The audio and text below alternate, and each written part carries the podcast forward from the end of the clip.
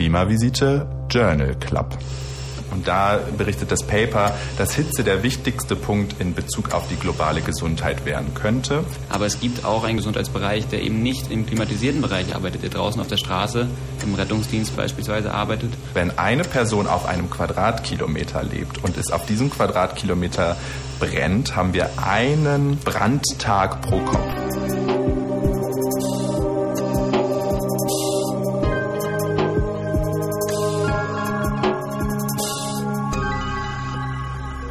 Liebe Zuhörerinnen und Zuhörer. Vor uns liegt der 2019er Report vom Lancet Climate Countdown und den möchten wir in zwei Folgen, weil es doch ein sehr großes Paper ist, vorstellen. Ganz genau. Wir haben nämlich, das ist jetzt unsere zweite Folge ganz passend, die letzte Folge ja vor, ich glaube jetzt knapp zwei Wochen erst veröffentlicht. Aber die meisten Zuhörer, die neu dazugekommen sind bei der Planetary Health Academy, werden schon gesehen haben, dass wir die Folge schon im Mai aufgenommen haben. Und seitdem haben wir hinter den Kulissen im Podcast einiges gearbeitet, sodass wir jetzt regelmäßig ähm, Folgen veröffentlichen werden und eben auch unsere Formate verschieden bedienen werden, die wir schon vorgestellt haben. Eins davon eben, dass wir diese Studien in diesem Journal Club vorstellen. Und da wollen wir jetzt diesen Climate Countdown in zwei verschiedenen Folgen vorstellen. Genau. Warum haben wir uns das Paper als erstes ausgesucht? Ich glaube, da gibt es viele Hinweise, Jan. Also ganz am Anfang müssen wir eigentlich sagen, dass dieser ähm, Climate Countdown das repräsentative Paper oder ehrlich gesagt Report ist, wenn es darum geht, die gesundheitlichen Folgen des Klimawandels wissenschaftlich zu beurteilen. Das ist einfach die führende Publikation momentan auf diesem Gebiet.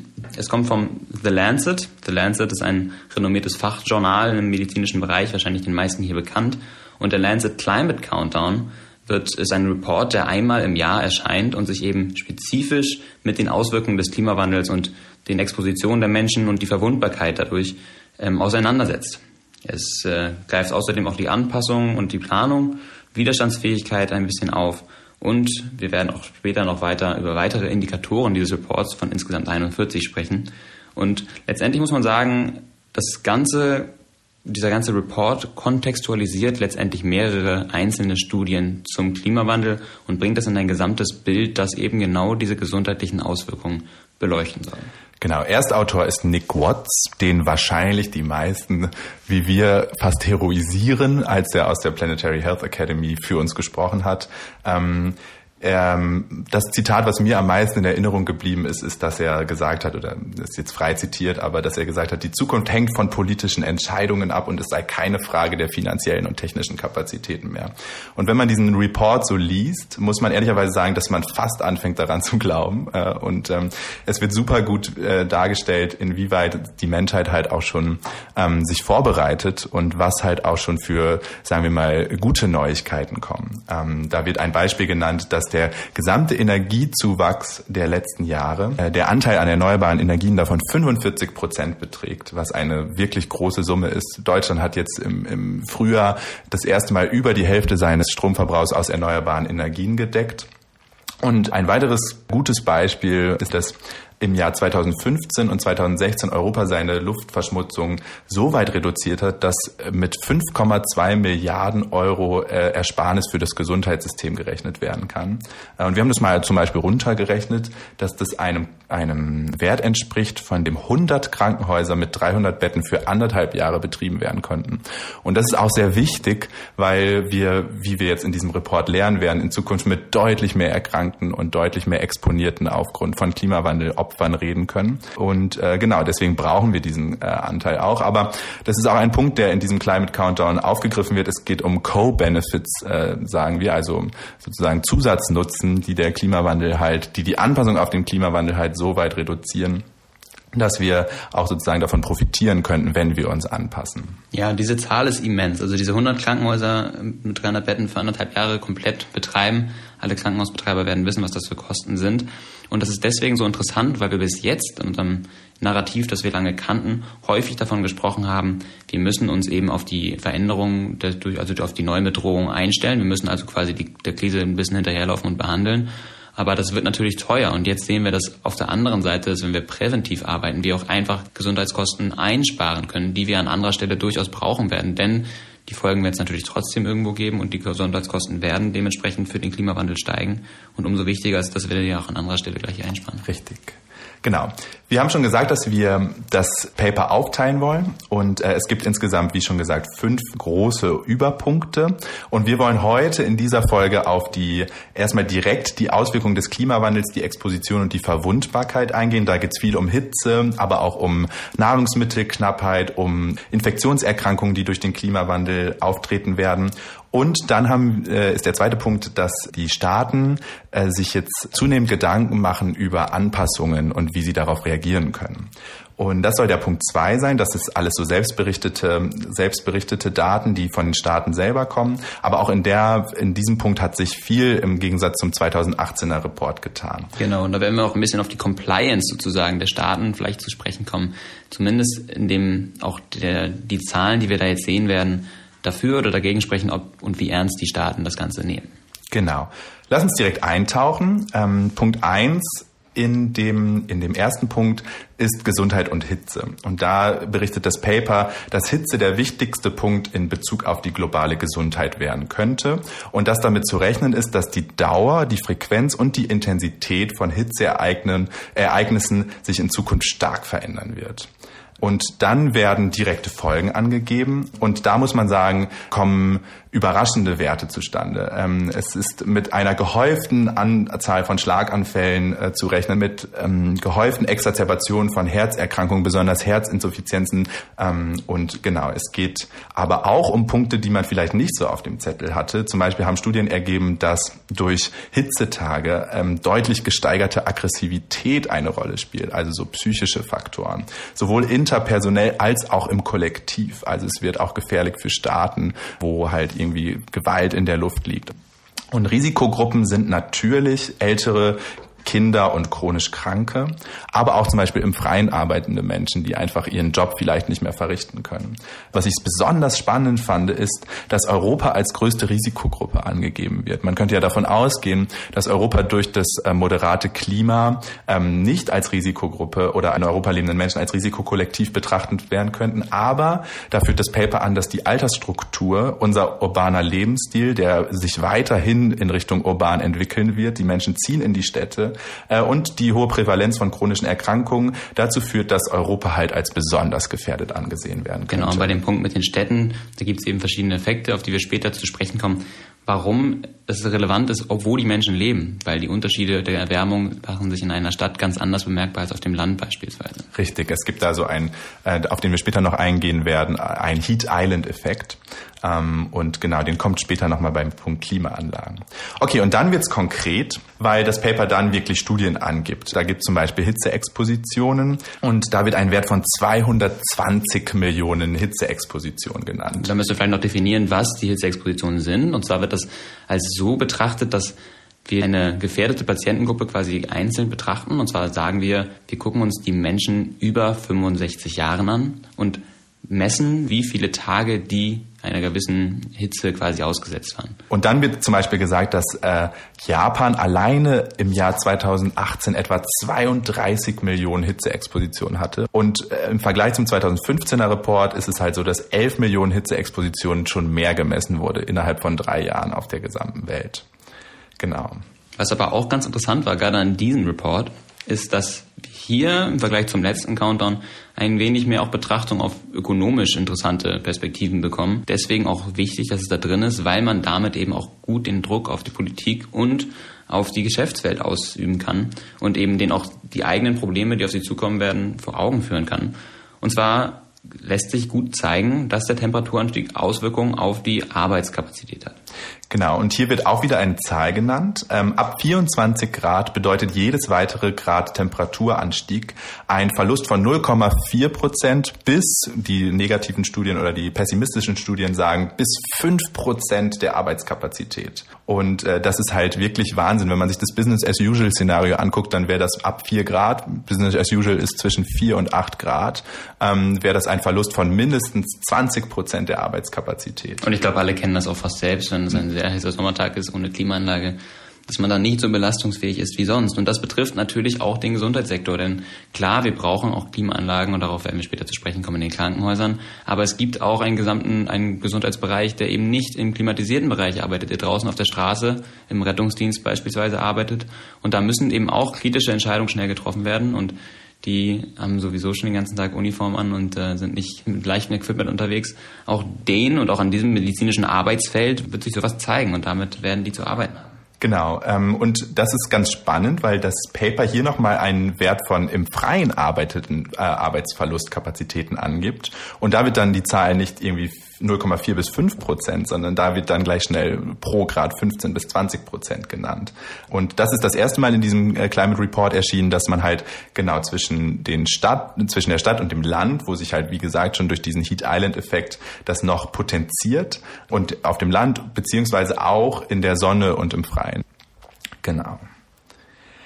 Ein weiterer Punkt, der enorme Bedeutung bekommen hat und der mich auch wirklich beeindruckt hat, ist äh, der Punkt Waldbrände. Wir alle wissen, wie, äh, wie die Waldbrände zugenommen hat. Man liest es viel in den Medien darüber, auch dass wir jetzt mittlerweile Waldbrände in Deutschland haben, die nicht mehr zu löschen sind, wie zum Beispiel letzten Sommer in Mecklenburg-Vorpommern. Und das Paper führt hier an, dass die ökonomische Last von Waldbränden mittlerweile doppelt so hoch eingeschätzt wird wie die von Erdbeben und 48 mal so hoch wie von Überflutungen. Und das war wirklich für mich total beeindruckend, weil ich denke mir, so Überflutungen sind ja so ein zentrales Ding. Und die Waldbrände sind mittlerweile deutlich, deutlich entscheidender. Und das ist ja definitiv ein, ein Faktor, der auch bei uns hier in Deutschland eine Rolle spielt. Es ist immer in den Medien, dass die Waldbrandgefahr auch in Deutschland deutlich zunimmt, schon früher im Jahr einsetzt, als es eigentlich normalerweise zu erwarten gewesen wäre, dass auch die Waldbrände, die hier stattfinden, größer und heftiger sind. Und dabei müssen wir noch sagen, dass wir wahrscheinlich ähm, gut aufgestellt sind, was, äh, was die Infrastruktur ausgeht, äh, angeht. Ich weiß, dass die Feuerwehren und die zuständigen Ämter auch da Nachrüstung fordern. Wir brauchen zum Beispiel mehr Hubschrauber, um solche mhm. Waldbrände in Zukunft besser zu bekämpfen. Aber wir müssen uns vorstellen, dass wenn wir das Ganze global betrachten, wir noch ganz andere Gebiete auf der Welt haben, wesentlich schwerer zu erreichen. Und auch dort steigt die Waldbrandgefahr natürlich. Und wir haben es natürlich gerade bei den Wäldern mit einem globalen System zu tun. Genau.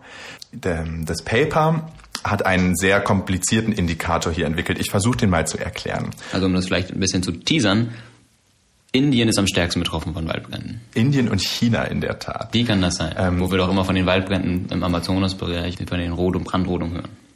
Genau. Und zwar geht es darum, dass der, der Lens Climate Countdown hier einen Indikator erschaffen hat, der sagt, dass wenn eine Person auf einem Quadratkilometer lebt und es auf diesem Quadratkilometer brennt, haben wir einen Brandtag pro Kopf. Das heißt, die, diese Brandtage pro Kopf sind abhängig von der Bevölkerungsdichte auf diesem Quadratkilometer. Letztendlich also ein Indikator, wie viele Menschen erleben einen Waldbrand. Genau, und wie viele Menschen sind beeinträchtigt von diesem Waldbrand. Und da muss man sich halt vorstellen, dass in den USA oder in äh, Brasilien, wo halt der Regenwald steht, der abgebrannt wird, oder in Australien zwar die Wälder halt sehr viel brennen, aber dass diese Gebiete halt sehr, sehr dünn besiedelt sind. Gerade Australien, gerade ähm, Brasilien im Regenwald, da leben einfach sehr wenige Menschen. Wo aber viele Menschen leben und wo die Bevölkerungsdichte sehr hoch ist, ist ähm, in Indien und in China. Äh, und diese Feuertage pro Kopf sind mit Indien mittlerweile auf einen Wert von 21 Millionen Personentage angegeben. Und in China sind es 17 Millionen. Und mir ist dadurch klar geworden, was für ein Privileg es ist, in einem Land zu leben, das nicht so dicht besiedelt ist, weil letztendlich die Menschen einfach viel weniger auch Folgen von diesen äh, Waldbränden ähm, erleben. Und da müssen wir aber auch sagen, es gibt natürlich bei diesen Waldbränden zweierlei Auswirkungen. Letztendlich können wir es ein bisschen kopieren. Einerseits natürlich die direkten Auswirkungen, die vernichtend sein können, mit dem Untergang von Existenz, mit der unmittelbaren Lebensgefahr natürlich. Da sterben natürlich immer wieder Menschen auch in Waldbränden, weil sie eingeschlossen sind. Ganze Existenzen gehen verloren, natürlich die Auswirkungen von Rauchgasen und die nachhaltige Schädigung des gesamten Biotops vor Ort. Das betrifft natürlich gerade die Menschen, die da vor Ort sind, aber auch die ganze Biodiversität vor Ort. Aber letztendlich haben wir es, wie schon gesagt, eben auch mit einem globalen System zu tun. Und wenn, wenn Wälder kaputt gehen, dann ähm, schwächt es die Biodiversität, aber letztendlich sind ja auch die Wälder Speicher für CO2. Jeder Baum, der wächst, produziert Sauerstoff und hat letztendlich damit einen positiven Einfluss auf die Abmilderung des Klimawandels. Und wenn wir Wälder roden oder wenn Wälder zugrunde gehen, dann schwächt das ungemein die Resilienz des globalen Systems. Ganz genau. Und das ist einer dieser Tipping Points, von denen wir schon öfter gesprochen haben und von denen auch in anderen Zusammenhängen oft geredet wird, diese Tipping Points, Kippelemente, dann wenn wir also Probleme haben werden in der Zukunft dem Klimawandel noch effektiv zu begegnen. Eins davon ist eben der Untergang von Wäldern und anderen CO2-Senken. Genau, und alle großen Wälder der Welt sind in Gefahr. Es geht um die, um die Tundra und die Taiga in äh, Russland, es geht um den Regenwald in Australien, es geht um große Waldvorkommnisse in äh, den USA und genau das wird auch in diesem Paper einmal beleuchtet. Aber letztendlich die, die Folgen für die direkte Menschheit sind in Indien und China am größten, was ich meiner Meinung nach nicht auf dem Zettel hatte. Okay. Kommen wir zum nächsten Punkt. Es geht auch um Infektionserkrankungen. Und auch da haben wir auch schon in den Medien hier in Deutschland gehört, dass bestimmte Infektionserkrankungen auch in Deutschland zunehmen. Aber es gibt auch was Positives zu erzählen. Genau, nämlich sagt das Paper am Anfang, dass die Mortalität durch Malaria in Afrika seit 2000 gesunken ist.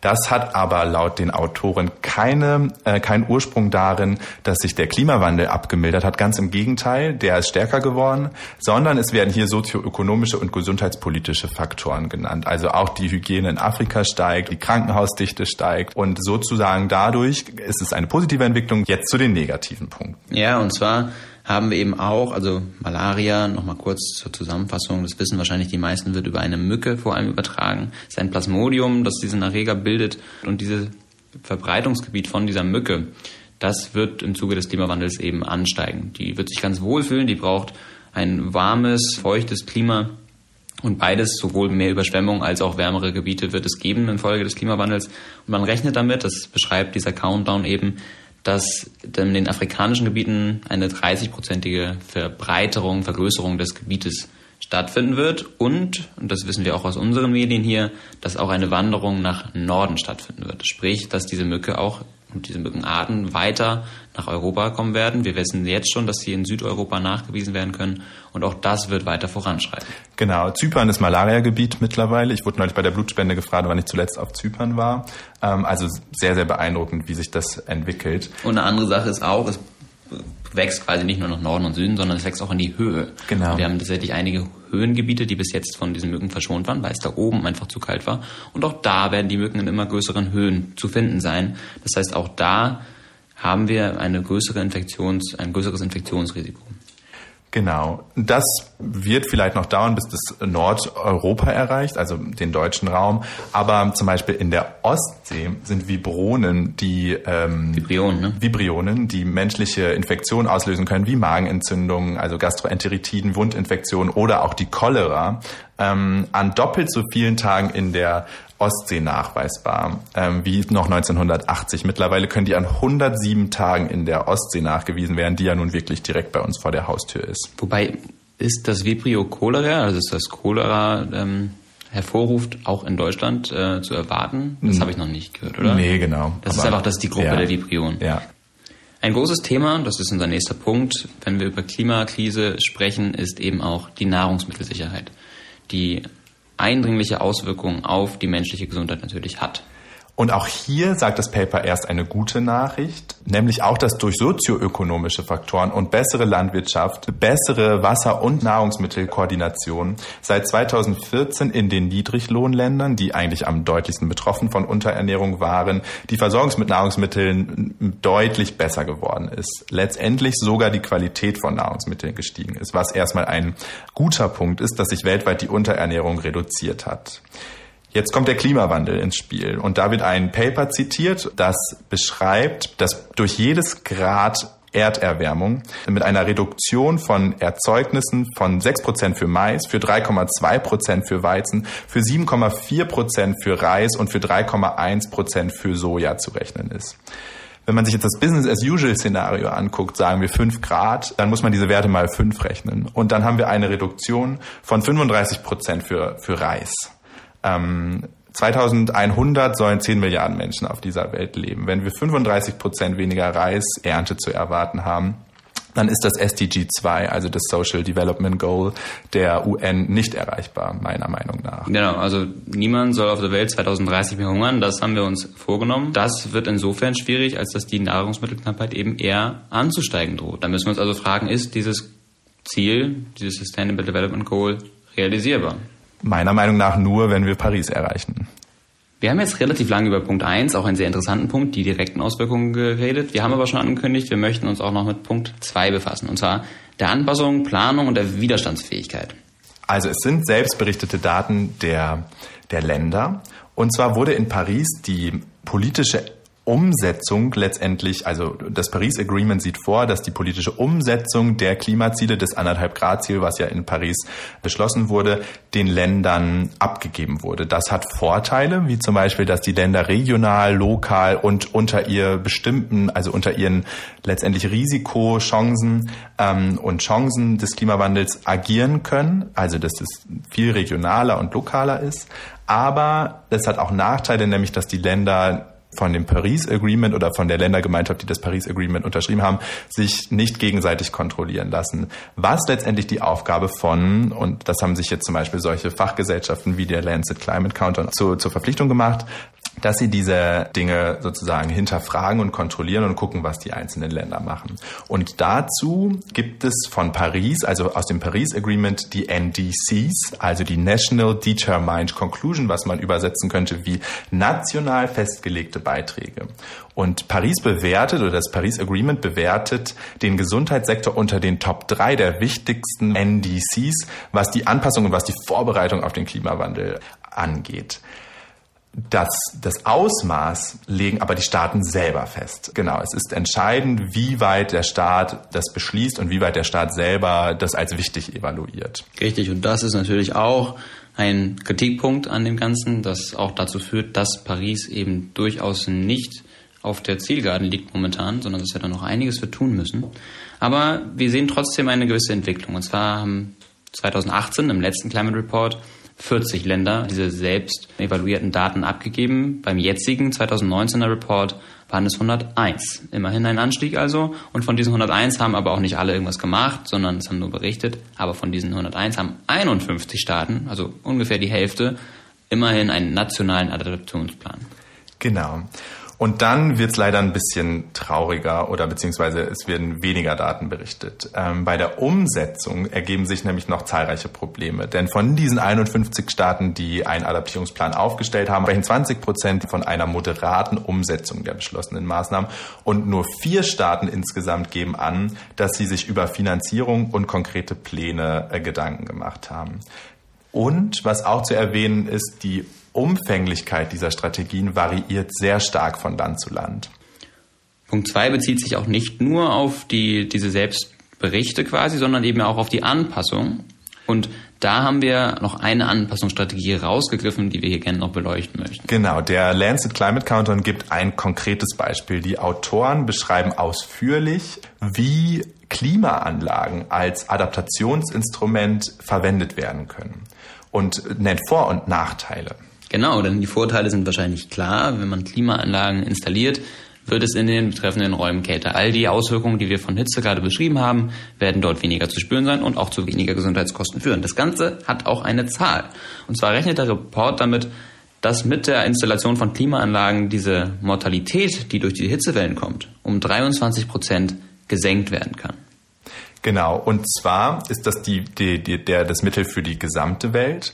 Wenn man sich Länder anguckt, wo eine hohe Dichte von Klimaanlagen herrscht, also eher die Western World, dann kann man von bis zu 60 Prozent sprechen, also in den USA, in Japan und Korea. Da, wo die Klimaanlagen eigentlich gebraucht werden, nämlich in Indien, Südafrika und Indonesien, wo wenig finanzielle Ressourcen sind.